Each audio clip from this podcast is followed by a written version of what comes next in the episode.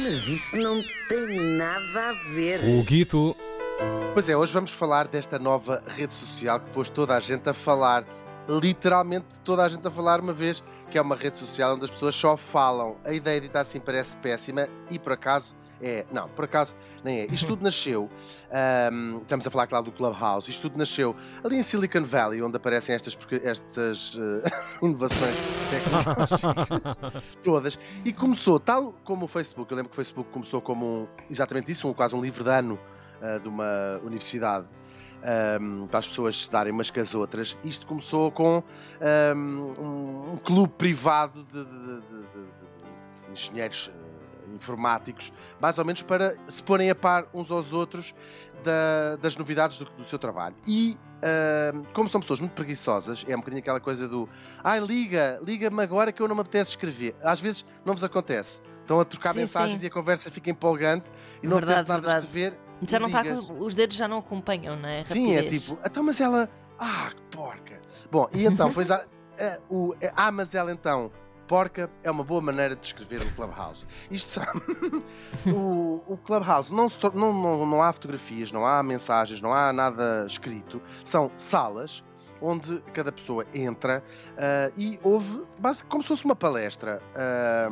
que tem, cada pessoa, cada sala tem um moderador, ou vários, mas um, ou vários. Ou vários.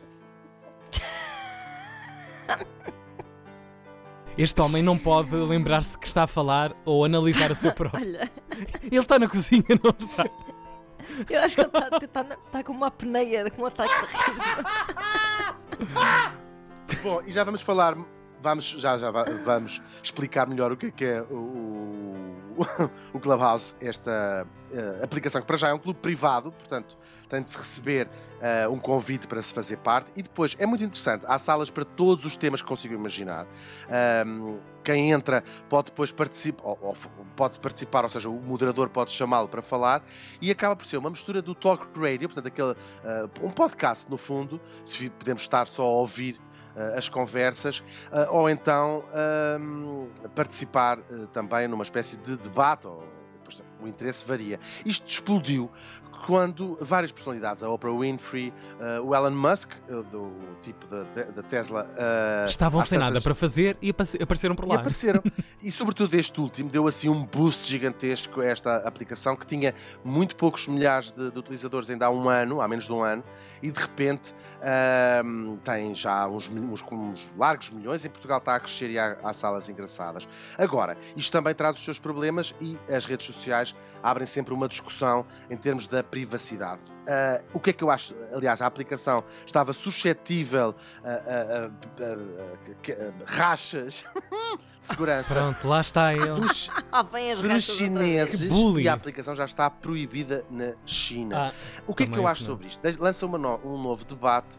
ahm, já vamos explorar a aplicação em si mais tarde ao longo do programa, mas é, é engraçado este debate sobre a nossa privacidade. Com estas brincadeiras todas, a verdade é que se está já, já- é aquela as bases de dados gigantes, ah, como o Facebook tem, que recolhe todas as nossas informações. Depois Pois havia é. aquelas aplicações de vez em quando nos fazemos umas montagens fotográficas. Sim, das face apps onde e se criou- quê. E parece que o que faltava era ter uma base de dados gigantesca de todos os registros vocais humanos. E Uhum. agora aqui está. Eu estava a pensar com os meus botões.